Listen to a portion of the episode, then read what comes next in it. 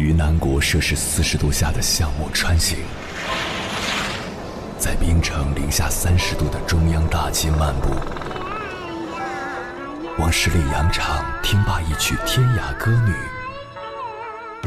西出阳关凭黄沙穿金甲，风霜雨雪，四季如歌，不曾倦怠。我翻越高山。无所畏惧水深和火热，只为打破这千山万水的阻隔，与你相遇。我是英波，我在原来的地方等你，不见不散。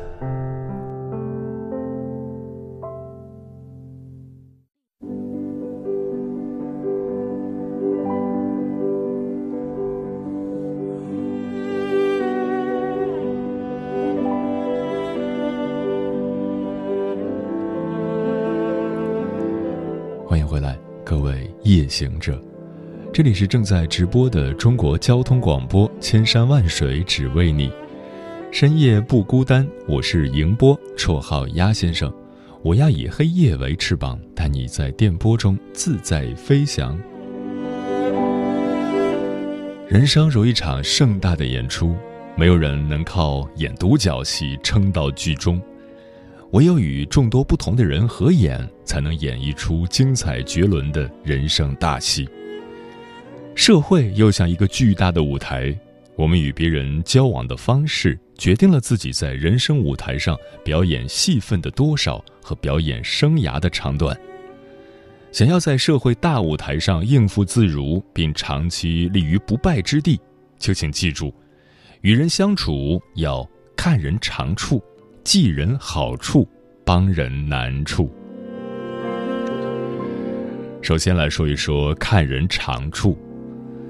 俗话说：“金无足赤，人无完人。”这世上的芸芸众生，谁也不是完美的圣人，谁都会有不足之处。再优秀的人也有缺点，再平凡的人也有长处。谁都不可能十全十美，但是谁都有可取之处。所以，不要带着放大镜看人，对别人过分的吹毛求疵，而是要学会发现别人的长处，这样既能取人之长，补己之短，又能结交益友，对拓展自己的人脉大有好处。结交朋友如果过于挑剔，就没人愿意接近你；与人相处过于严苛，自己必成孤家寡人。以欣赏的眼光看待别人，你会觉得每个人都很可爱，都有值得自己学习的地方。由于你善于发现别人的长处，给人以肯定和赞美，别人自然也乐意成为你的朋友。在你有需要的时候，人家才会义不容辞的帮助你。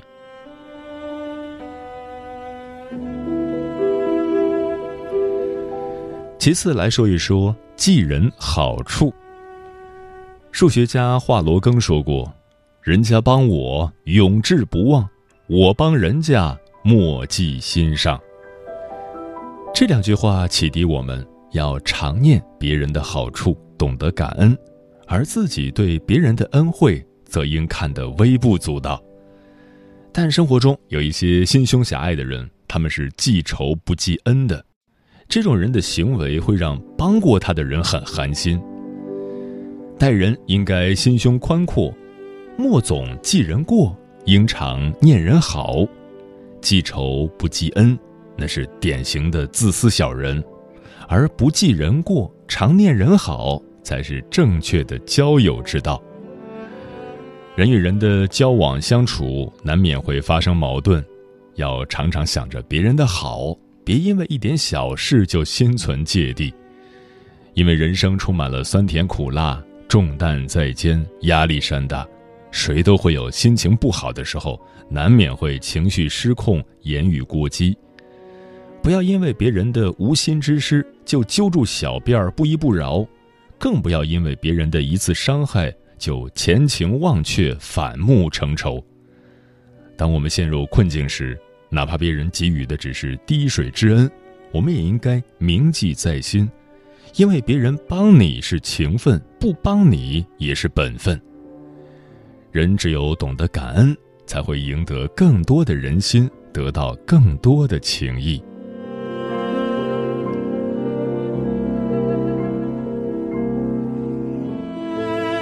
最后来说一说帮人难处。法国作家罗曼·罗兰说：“只要还有能力帮助别人，就没有权利袖手旁观。”一个善良的人不会对身边弱者的困难疾苦视若无睹，必会产生恻隐之心，伸出援助之手。生活中司空见惯的是在人家春风得意时锦上添花的顺水人情，而难得一见的是在别人潦倒失意时雪中送炭的感人一举。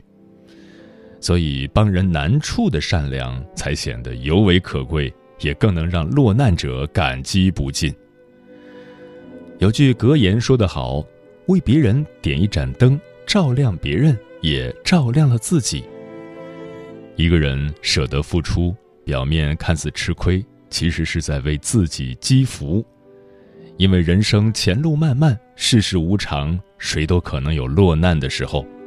如果你平时常帮别人，就会结交很多挚友。当你遇到困难、遭受不幸，必然会有一群人帮你分忧。所以说，做人在有能力的情况下，要经常帮人于危难，对弱者热心帮助，对贫者乐善好施。看似耗费了一些精力，损失了一些钱财，却是利人利己的做法。人际交往是一门高深的处世哲学。你或许做不到完全参透学通，但至少要记住三处的要诀：多看别人长处，别盯别人不足；多记别人好处，别为小事反目；多帮别人难处，不要自私冷酷。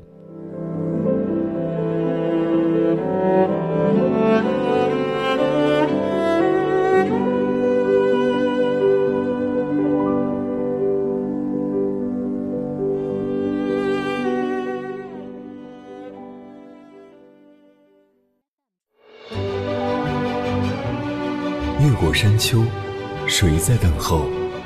跨过河流，你已走了很久。我想，你应该一直在等候，怀着同样的心事，保持最初的温柔，等候我的不远万里，在今夜与你邂逅。中央人民广播电台交通广播，千山万水只为你，夜上浓妆，月色正好。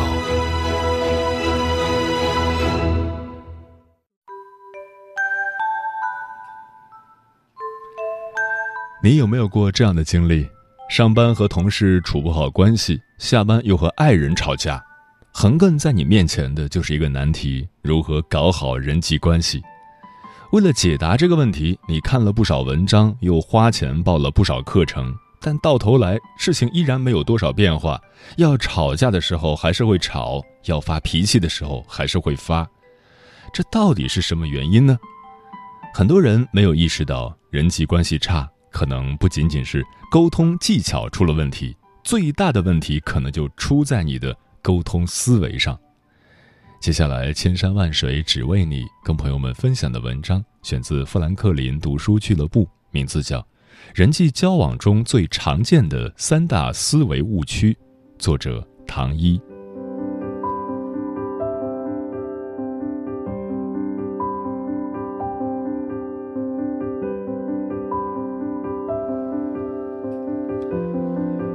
沟通思维是人际交往中最核心的内容，它决定了你的一举一动。如果你陷入了某些思维误区，就会在里面反复打转而不自知，只能日复一日地重复相同的错误。这样一来，哪怕你熟知的技巧再多，思维的缺陷依然会把你的人际关系搞得支离破碎。所以，今天我们来说说人际交往中最常见的三大思维误区。你读懂了这些误区，才能真正拥有良好的人际关系。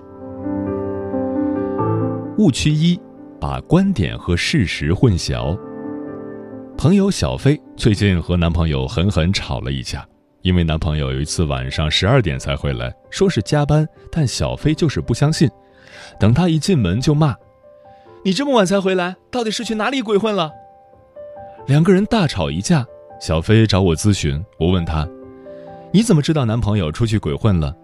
他想都没想就回答：“我觉得是这样的。”我笑着回答：“你觉得这是事实？”这就是把观点和事实混淆，这是人际交往中人们最容易犯的却不自知的错误。什么是事实？是事情的真实情况，看得见、摸得着，是客观存在的一切物体与现象。什么是观点？就是对一件事或人物进行判断、分析后的结论，受个人的认知、想法所影响。一个是客观存在的事物，不以人的意志为转移；另一个是你的主观判断，带有很强的主观色彩。两者根本就不能混为一谈。以小飞的说法为例，十二点才回来，事实一定是去鬼混了。观点，问题是人家十二点才回来，你怎么知道人家是去鬼混了？没准人家真的在加班。或许你会问。我就不能根据他的行为推断出事实吗？当然可以，但前提必须是你掌握了全面准确的信息后，进行逻辑严密的推理。你说人家去鬼混，起码要发现衣领上有口红印之类的吧？啥都没有，单凭一个十二点才回家就说别人出去鬼混了，这就只是个人的主观猜测。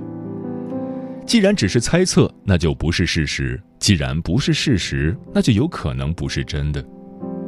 正如马克·吐温所言，让我们陷入困境的并不是无知，而是真相并不像我们以为的那样。如果在人际交往中总是习惯把观点等同于事实，只会产生两种后果：后果一，更容易和别人发生摩擦。我们觉得自己的观点就是事实，但在对方眼中，事实却是另一个版本。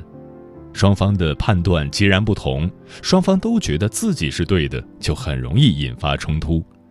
这样对话就成了负面情绪的宣泄，双方就像两个拳击手，一定要把对方打倒为止。后果二，更容易被别人的观点所影响。还是小飞的例子，他后来问我。我是不是真的有点疑神疑鬼了？我反问小飞，他说：“你疑神疑鬼，你也觉得自己疑神疑鬼了？”不能分清观点和事实有何不同的人，不仅会把自己的观点当真，甚至还会把对方的观点当真。这样在日常生活中就很容易被别人的评价所影响，陷入自怨自艾的境地。别人觉得我们胖，我们就觉得自己胖。别人觉得我们懒，我们也觉得自己懒；别人觉得我们不上进，我们都得惭愧要死。总把别人的观点当成事实，后果只有一个，就是自己的人生如风浪中的船，左摇右摆。真正掌舵的人本该是你，你却把掌控权拱手让与他人。要记住，观点和事实是截然不同的两件事。如果你不能分清这两者的不同，不是在对别人的评价中伤害对方，就是在别人的评价中迷失自己。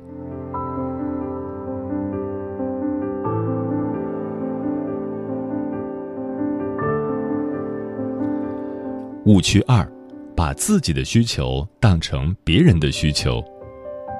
朋友阿来最近和男朋友逛街。她想吃雪糕，又不好意思直说，然后就问男朋友：“你想不想吃雪糕？”谁知她男朋友张嘴就来：“我不爱吃雪糕，太甜了。”阿来有点生气，但又不好发作。那天一直到回家也没给男朋友好脸色。后来她和我谈起这件事，说男朋友怎么就不懂女人心？我一下子就乐了。你男朋友固然有点直男，但别忘了，明明是你自己想吃雪糕，还幻想成是别人爱吃。如果别人没按照你的幻想说爱吃，你还生气了？类似的事情在日常生活中实在太常见，不少人有自己的需求，但出于各种原因不愿意承认，也不懂得如何提出自己的需求。为了满足自己的需求。他们就把这种需求幻想在别人身上，要求对方帮自己满足。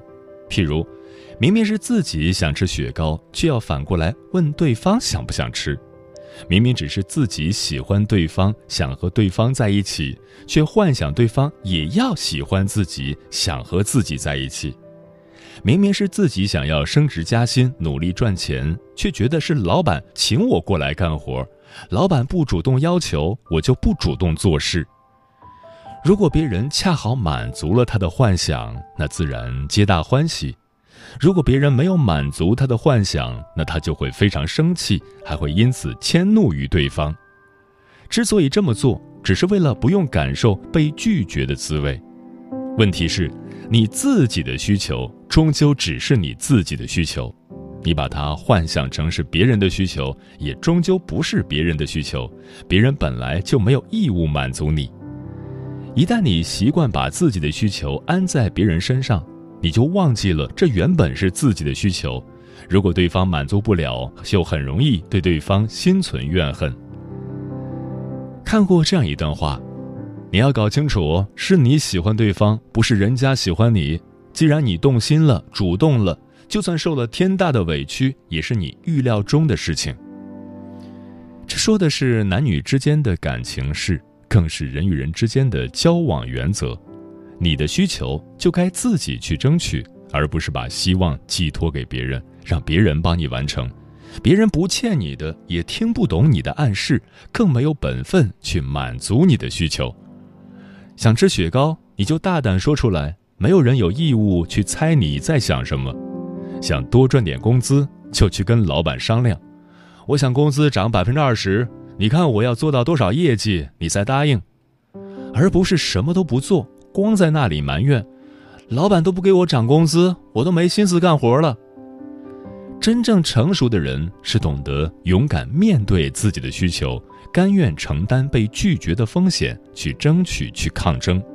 因为他们明白，自己想要的东西等着别人给是永远等不到的，只有自己才是最值得信赖的人。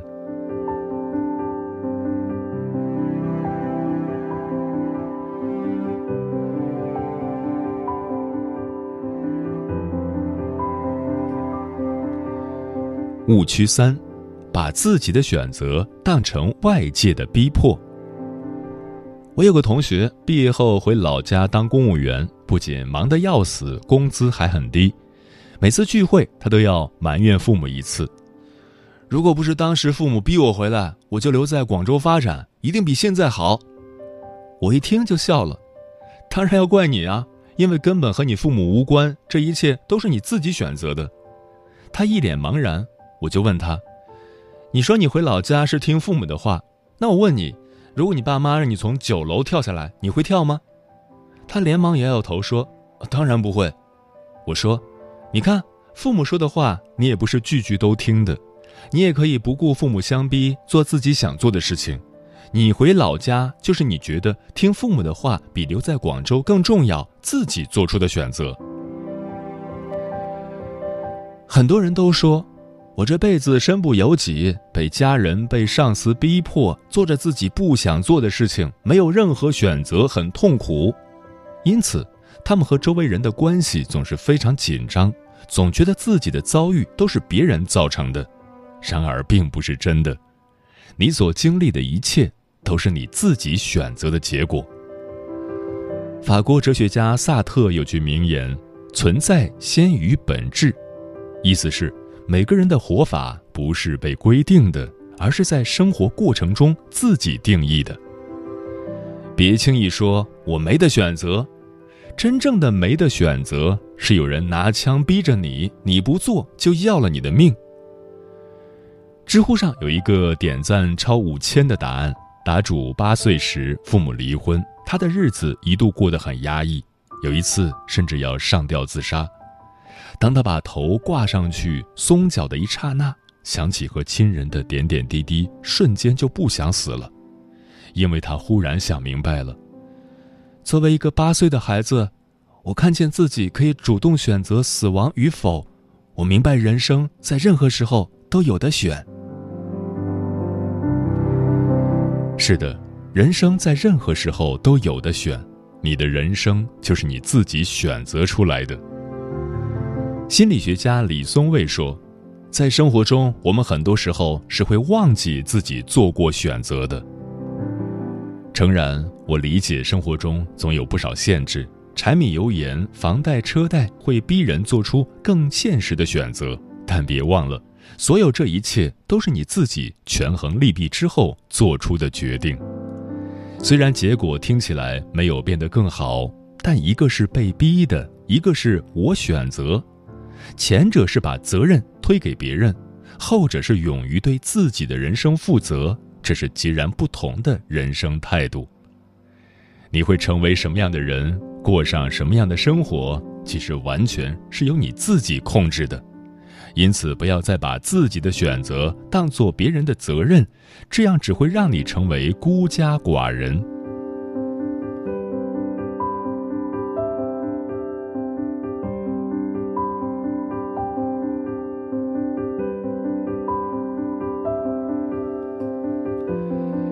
以上就是人际交往中的三大思维误区：把观点和事实混淆。把自己的需求幻想成别人的需求，把自己的选择当成别人的逼迫，这三大坑本质就是不懂如何理顺自我意识和外界需求的关系。你应该做的就是尽力在日常生活中避免自己陷入这样的思维误区。每天睡觉前花上十来分钟回想一下。当天自己与人相处的种种细节，不断的反问自己：我是不是把自己的观点当成事实了？我是不是没有直接表达自己的诉求？我这么做真的是别人逼我，而不是我自己选择的吗？只有不断的反思，才有不断的进步。如果你想让自己的人际关系更加融洽，想让自己的人生之路更加顺畅。那这三大坑，你就一定要尽力避免。我不摘月亮，我要它永远高悬天上，皎洁流放。